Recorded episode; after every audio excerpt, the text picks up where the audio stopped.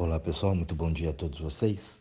Hoje, no nosso tema aqui da nossa reflexão, vamos falar sobre você pensa o que os outros vão pensar? Isso é um negócio muito bacana, né? E que acontece o tempo todo com a gente. Eu vou pensar o que o outro pensa. O que o outro pensa é importante, né? E a gente sempre fica tirando conclusões precipitadas do que o outro vai pensar. E eu tenho medo que você pensa, você tem medo que eu penso. Eu tenho medo que você acha, você tem medo que eu acho. E ali a gente fica nessa loucura, né? É uma loucura se a gente parar para analisar, pensar direitinho. Gente, que coisa maluca, que coisa doida, né? Toda hora a gente pensando no que o outro vai pensar.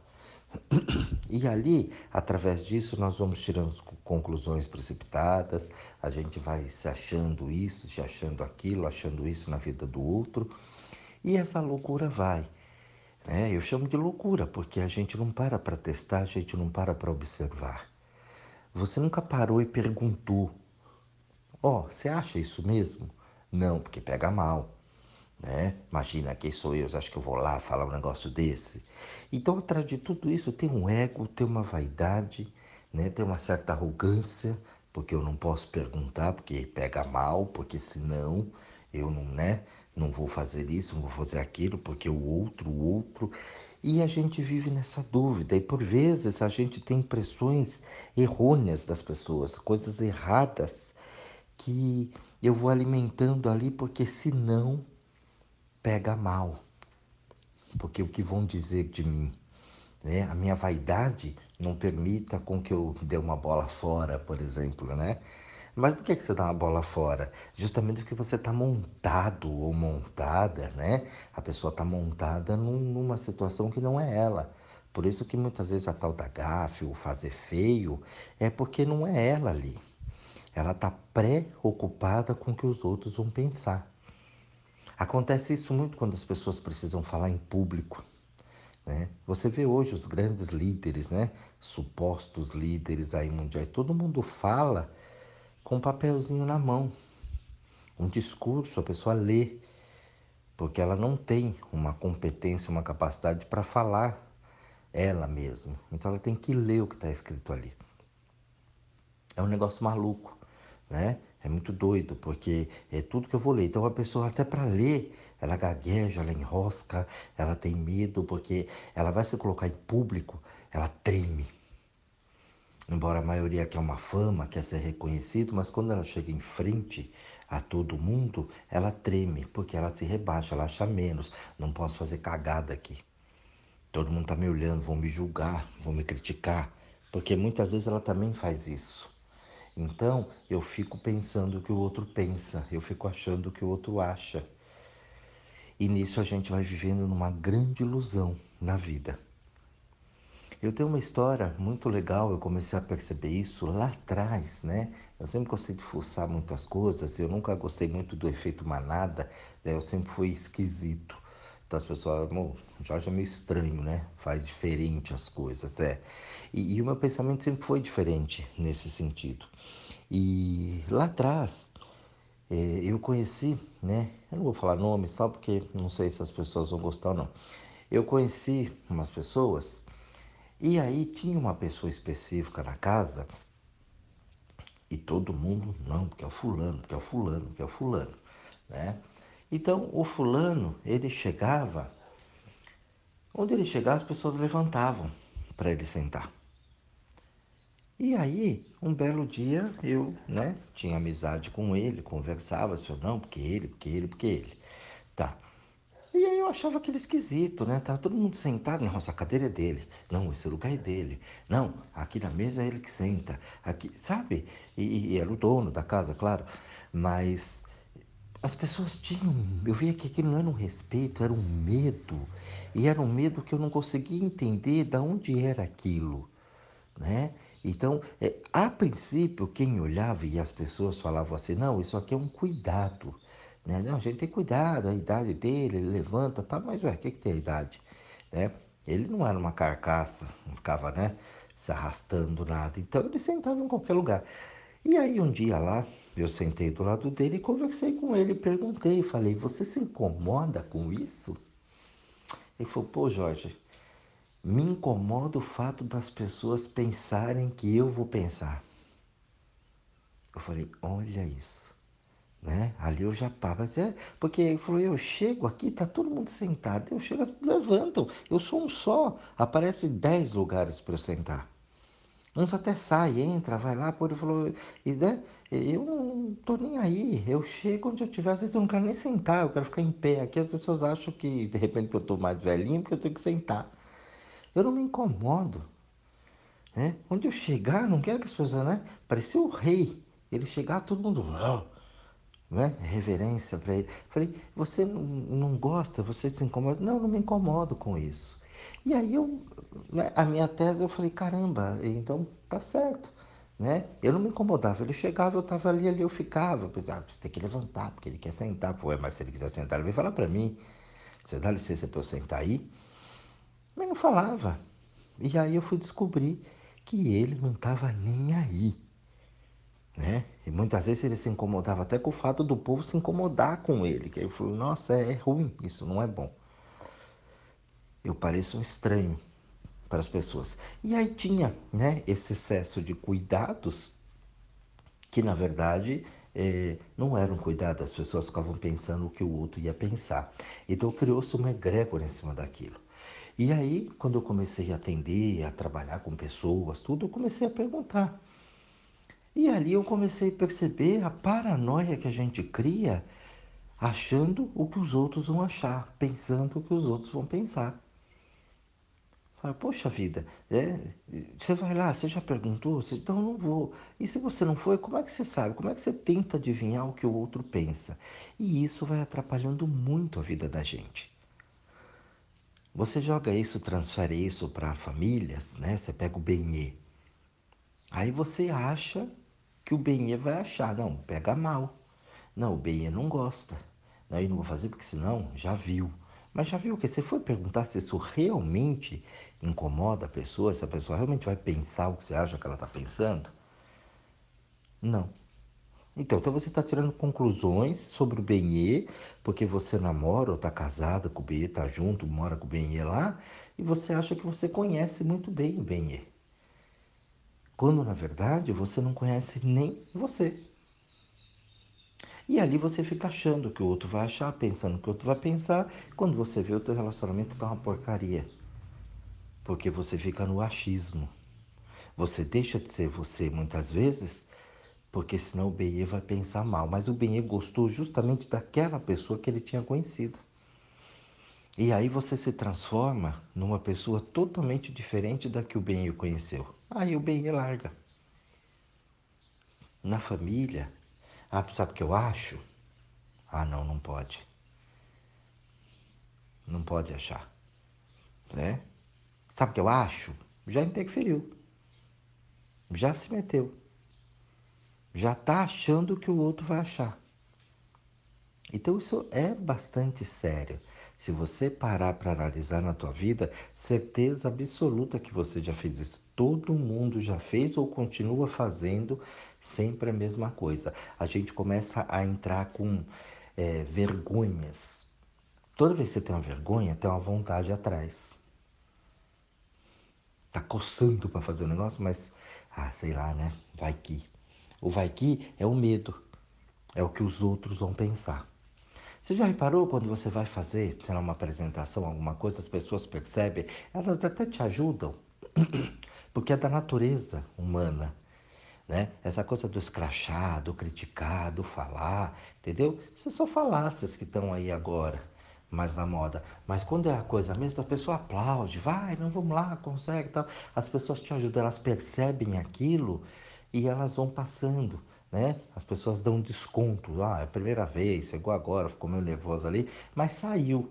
As pessoas percebem o teu nervoso, percebem que você se perdeu algumas coisas. Mas as pessoas ficam bem. Justamente por quê? Porque elas sabem daquilo, né? Então elas não estão pensando. Agora você já acha que eles estão pensando um monte de coisa. Então a gente tem essa mania de se colocar dentro do outro. A gente tem a mania de achar, de se procurar, de querer ver o que a gente faria no outro. E quando na verdade isso é uma baita de uma ilusão. É uma baita de uma ilusão e a gente começa a protelar, protelar, protelar, né? E deixar de fazer as nossas coisas. Quantas coisas você deixou de fazer porque senão os outros? Porque vai que, e se, vai que de repente é. E ali a gente acaba deixando de realizar tudo que a gente gosta, deixando de viver tudo que a gente vai viver. Cansei de ver pessoas falar para mim, pô, eu gosto daquela pessoa. Aí, por que você não vai lá e fala com ela? Mas imagina eu, né? Eu vou lá falar assim. Eu. Mas, mas o que, que tem você? É você mesmo, porque é você que gosta, né? É você que gosta, quer que eu vou lá falar com ela? Né? Não. A pessoa não. É porque eu, eu não mereço, eu não me sinto é, você acha que vai gostar de mim? Ué, vai lá e pergunta. Ah, como vai gostar de mim? Né? É, acontece isso muito com o homem, o homem cagão, né? Vê uma mulher muito bonita, ele fica com medo. Então não, não pode. Né? Aí quem sou eu, imagina, mas você foi lá perguntar se ela não gosta, não dá pra ter um papo, né? Legal? Não. Já tá pensando o que vai pensar. Não tá nada a ver. A pessoa não imagina nada. Não. É, a pessoa, ela pensou, ela achou e é isso. Então isso vira uma verdade absoluta. A partir do momento que isso vira uma verdade absoluta, ela passa a ser a tua verdade. Quem você realmente se tornou. E ali você perde uma série de oportunidades na vida porque você não teve coragem de saber quem você é. Você não teve coragem de perguntar e foi nessa grande ilusão de que eu penso no que o outro está pensando. Esse áudio é para você olhar, observar, parar um pouquinho na tua vida e ver quanta coisa você deixou de fazer porque você pensou o que os outros iam pensar. E também quantas coisas você fez porque você ficou pensando o que os outros iam pensar. Porque o contrário também é verdadeiro. Não é só o que eu deixei de fazer. Mas olha, eu falando isso aqui agora, eu acho que a maioria é fez porque senão os outros iam pensar. Eu não fiz essa pesquisa, mas eu não sei, pelo que eu né, vejo por aí, é bem provável que eu fiz mais né? Do que eu não queria, porque os outros iam pensar, do que o que eu realmente queria. Então eu acho que tá, tem um equilíbrio legal ali, mas eu acho que esse ainda ganha. Então, o que você fez com medo do que os outros iam pensar ou o que você não fez? Esse áudio é muito profundo. Aqui hoje tem uma lição muito interessante para você pôr em prática. É? Não vai direto na cabeça, mas vai lá para o seu sentimento, vai para o sentir. Comece a observar. Observe bem isso e mude isso daqui para frente. Se você identificou isso aí dentro, comece a mudar. Comece a transformar esse teu padrão. É daí que vem as doenças, é daí que vem os bloqueios na vida, em todos os setores, saúde, financeiro, né, o trabalho, os relacionamentos. Não, eu não vou mais achar, eu não vou mais ser uma dar um dividende na vida das pessoas eu simplesmente vou perguntar para as pessoas. Eu descobri isso também na espontaneidade durante os atendimentos. Quando eu estudava, né, no começo, estu... quando não, né, porque eu estudo até hoje, mas lá quando eu comecei a estudar, as pessoas falavam assim: olha, você vai trabalhar com terapias, então você tem que tomar cuidado. E eu já comecei a perceber isso, né? Do, do, pensar o que os outros pensam. Você não pode fazer assim com o cliente, você não pode fazer assado. Olha, você tem que ser desse jeito. Ó, aqui você não pode mexer, assim você não pode falar. Você tem todo um protocolo de atendimento. Nossa, aquilo para mim, sabe? Ah, nossa, pegava lá dentro, falei, gente, protocolo de atendimento. Sim, né? Você vai ter todo um respeito, um cuidado, mas espera lá, tem coisas. E aí, como é que faz? Né? como é que a coisa vai resolver? Não pode isso, não pode aquilo, tem que ser assim, tem que ser assado. Então você teria que ir montado para o atendimento. Olha, você tem que ser muito sério, você tem que ter uma conduta muito séria com o teu paciente, com o teu cliente, né? A maioria chama de cliente, com o teu cliente, então você tem que ter uma postura. Aí eu já olhava aquela postura e eu via as pessoas colocando essa postura, falei, nossa, mas é tão engessado, mas é tão ruim. Falei, por que você não faz um pouco de... Ah, imagina, mas o que, que, o, que, que o cliente vai pensar? Hum, eu ficava olhando, mas e aí, como que eu, né, adivinhar o que o cliente vai pensar? É, você nunca parou para imaginar que, que isso pode ser diferente, pode ser legal? Ah, não, mas aprendeu assim. E ali foi. E quando eu comecei a pôr isso muito a sério no começo, eu também já fiz isso, lógico, né? Todo mundo foi criado aqui no Brasil, pelo menos uma boa parte. Eu vi que aquilo não funcionava muito bem, não fluía muito legal. Eu falei, não, eu estou me pondo, eu não me realizava, porque era tudo muito protocolado a coisa, sabe? Era tudo muito assim, muito seco. Eu falei, não, eu, eu comecei a soltar. E na medida que eu fui soltando, na medida que eu ia atendendo sendo mais espontâneo, sendo eu mesmo, me colocando, falando seus protocolos, ó, dizendo isso, dizendo aquilo, falando a coisa como o povo diz na lata, pum, pum, pum, pá, gente, eu percebi que aquilo dava um resultado tão grande as pessoas, eu cansei de ouvir as pessoas, nossa, Jorge, ó, eu fiz acupuntura ali, mas aqui não sei, é diferente. É, era diferente. Porque o tratamento era diferente. Eu tinha uma linguagem mais aberta. Né? Então a pessoa ela entrava lá, ela não se sentia assim num consultório. Para ela como se ela estivesse com amigos. Então eu sempre falo, eu não tenho clientes, eu não tenho pacientes, eu tenho amigos. Colegas que eu fiz, né, ao longo dessa caminhada minha. E as pessoas gostam, elas me respeitam, eu respeito. E, e, até mesmo quando né, a gente pega ali mais pesado, então eu falo com a pessoa. Então o Diego fala, pô, mas você é burro, hein, meu? Como, como é que você vai fazer? Pô, é verdade, fui burro. Então não tem uma, uma ofensa, fascina, você chamou o cliente de burro. Então, isso era um absurdo né? Demônio, como eu falo aqui, o pessoal da risada demônio, presta atenção, demônio do cão. Aí a pessoa ria, que tem uns que falam até, nossa, saudade de você me chamar de demônio. Né? E dá risada, então descontrai. Não tem uma maldade na fala. E, então as pessoas elas compreendem isso de uma maneira até engraçada. Então as pessoas riem no tratamento, até às vezes eu paro e falo, gente, é com humor, mas é sério o que eu estou fazendo, né? Não parece, mas é sério, as pessoas riem muito. E, e fica tão descontraído e o resultado ele chega de uma forma tão né, esplendorosa, que fala, caramba, olha como resolveu.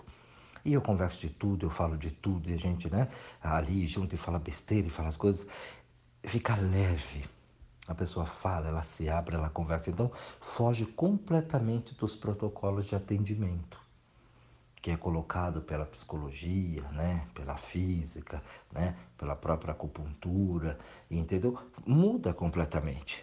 Quem já passou comigo sabe. Então é um, é um papo muito aberto, é muito solto. Não tem problema de falar de nada, de nenhum assunto. Então a pessoa ela fica bem à vontade, ela sabe do que está sendo falado. Então eu não penso o que ela pensa e ela não pensa o que eu penso. A gente simplesmente curte aquele momento e aprende muito ali. E aí o trabalho, obviamente, dá muito resultado. Né? Dificilmente não tem um resultado bacana dentro do povo que eu acabo atendendo. Por quê? Porque tem essa liberdade. Então a pessoa ela fica muito à vontade também. E nisso eu fui percebendo que pensar o que os outros pensam trava minha vida. Se eu seguir os protocolos, claro, né, gente? Tem todo um, né? É, não é o 880, entendeu? Então, as, tem as coisas, mas eu falo para você tirar essa máscara, tirar, né, o falso profissional. Olha, você é um profissional muito sério. Não, não precisa ser meu. Eu sou sério dentro de toda a minha alegria. Isso não tira a seriedade do meu trabalho, mas fica muito mais leve a coisa. Nós vamos trabalhar com, eu principalmente trabalho com, com temas difíceis, né, para as pessoas lidarem. Então, poxa, eu atendi uma moça que foi estuprada pelo pai, quer dizer, né? E, e não é uma coisinha linda de se falar, de se tratar. Né? Como é que você vai tratar isso já sério se a pessoa já vem num pesar muito grande? Então você Quando põe uma descontração em cima daquilo, trazendo, lógico, ali dentro toda a seriedade do, do que o caso precisa, fica mais leve. Fica muito mais leve. Até de um cara que ele bateu no filho dele, porque o filho dele fez uma coisa errada, mas ele bateu tanto que o filho não aguentou e morreu. Eu falei, por que você matou seu filho? Ele falou, eu estava educando, não quis matar ele. Eu estava só educando que ele fez uma coisa errada. Então, para você tratar um caso assim, você precisa ter uma alegria. Se você é muito sério, não vai dar resultado daquilo. Fica muito formal, muito fechado. Então, são situações que a gente precisa entender e trabalhar com mais alegria. E aí o resultado vem, a coisa acontece. Né? Então, pensar o que os outros pensam trava a tua vida. Se você tem esse hábito, se você aprendeu isso agora, esse áudio aqui é para você. Se você conhece alguém, manda esse áudio, esse áudio para alguém, para que a pessoa escute isso, para que ela reflita um pouquinho. Você pensa o que os outros vão pensar?